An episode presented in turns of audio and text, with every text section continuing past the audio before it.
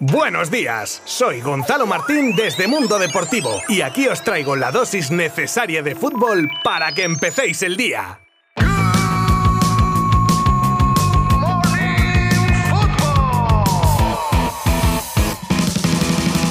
Gran final la que vivimos ayer de UEFA Nations League y vaya robadiña que nos pegaron con el fuera de juego del gol de Mbappé que a la postre supondría la victoria de Francia. Pero empezamos desde el principio con una selección española excelsa, tocando, presionando, robando, combinando, sacando el balón, pero como últimamente en esta selección le falta ese puntito a partir de la línea de tres cuartos y la definición de alguna que otra jugada clara, desactivando por completo a los de Deschamps y sacándoles las vergüenzas, como se suele decir. Y ya en la segunda parte cuando por fin marca España en una contra fenomenalmente ejecutada por Oyarzábal, saca a Francia de centro y en la siguiente jugada Benzema se saca de la chistera un golazo increíble desde la frontal del área grande y en diagonal a la mismísima escuadra ante la que nada más que rozar con los guantes que pudo hacer Unai Simón. Era el minuto 66 y España entró en unos 10 minutos de dudas en los que Francia pisó el acelerador y tuvo alguna ocasión clara ante la roja tocada. Y justo ahí es cuando llegamos a la polémica del partido, un pase en fuera de juego de Mbappé que ni árbitros in situ ni el VAR lo consideraron para mí injustamente, y al menos viendo las imágenes que sacaron en televisión. Y cuando todo parecía sentenciado, los de Luis Enrique se repusieron al asedio galo, que obviamente desde el segundo gol dejó de ser tal para dedicarse a defender, y la Roja dio un recital de garra y de corazón que por desgracia no obtuvo su recompensa a pesar de tenerla en varias ocasiones, pero las desbarató Lloris. No es consuelo decir que se cayó con honor o dando la cara, pero es que es la verdad. Y sin duda alguna,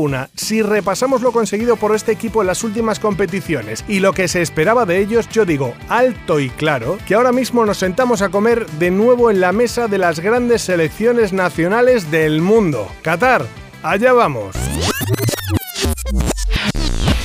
Y antes de la finalísima se jugaba ese partido que ningún equipo quiere jugar. De esos que algunos llaman de consolación y otros de humillación. De hecho, hasta los propios jugadores salían al campo sin muchas ganas y así lo demostró una primera parte más que aburrida que la narración de una partida de ajedrez y que aún así tuvo tres palos de Bélgica. Pero nada más empezar la segunda mitad, Varela adelantaba a Italia con un golazo y aunque los belgas lo intentaron, no era su día. Y poco después, Berardi de penalti marcaba el segundo. Y otro palo posterior esta vez de Carrasco que vendría poco después de una contra de los de Roberto Martínez dirigida por un De Bruyne que salía desde el banquillo y dejaba el 2 a 1 definitivo para los italianos.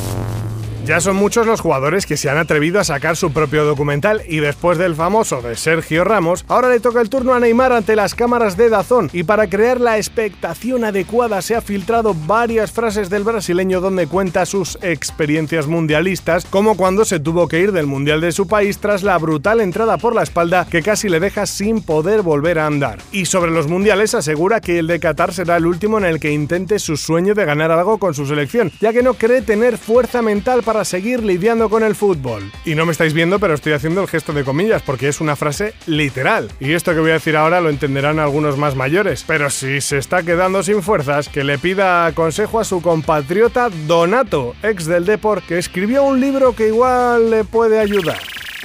Esto de que las madres de los futbolistas den pistas sobre el futuro profesional de sus hijos se está convirtiendo en tendencia. Y a Luis Fernández, ex entrenador de entre otros PSG, no es algo que le parezca bien o por lo menos a tener en cuenta, diciendo con sorna que no recuerda a las madres de Platini o de otros jugadores comentar lo que harían sus hijos. Y aprovecha ya el caso concreto de Mbappé para decir que habrá que esperar unos meses a que el propio jugador saque un comunicado oficial sobre su futuro.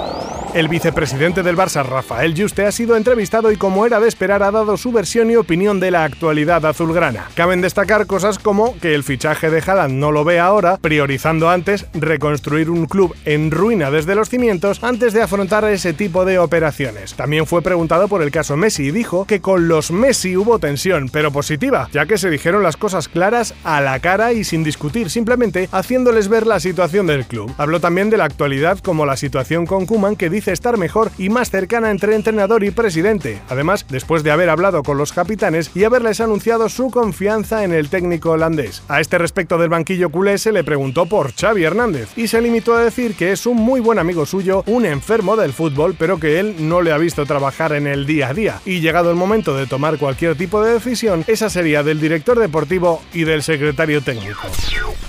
Lamentable, por no decir otra palabra, lo acontecido en un partido de la Primera Nacional Femenina entre el S de Nuevo Montaña y el Osasuna B, que se llevaron las chicas rojillas por 0 a 5. Una jugadora del equipo Pamplonica, una niña jugadora del equipo Pamplonica, y digo lo de niña porque tiene 17 años, denunció e hizo constar en acta los insultos y amenazas de un grupo de imbéciles, porque es lo menos que se les puede llamar, disculpadme, con alusiones a violaciones y vejaciones de índole sexual. No se hizo esperar el taxativo rechazo a estas actitudes en redes sociales al terminar el partido, eximiendo de toda responsabilidad al equipo local que se comportó de manera ejemplar. Solo deseo que ojalá se les pille, se les meta una multa que no olviden nunca y se les prohíba pisar un recinto deportivo en lo que les quede de vida. Y por respeto y educación voy a omitir el resto de cosas que pienso deberían recibir como castigo a semejantes comentarios. Y terminamos con la cifra de 60.000 eurazos, que es lo que se ha gastado Cristiano Ronaldo en el traslado de Turín a Manchester de uno de sus bienes más preciados y es su cabina de crioterapia, que trata y rehabilita tejido humano y que lleva usando desde su etapa en el Real Madrid. Según su entorno, era algo prioritario para el portugués. Y yo me pregunto, ¿cuánto deberá costar la maquinita en cuestión para que compense gastarse 60.000 euros en trasladarla en vez de comprarte otra? Se admiten apuestas.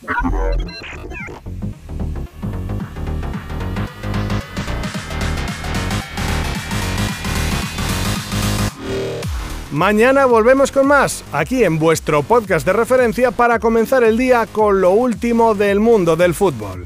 Adiós. Mundo Deportivo te ha ofrecido Good Morning Football, la dosis necesaria de fútbol para comenzar el día.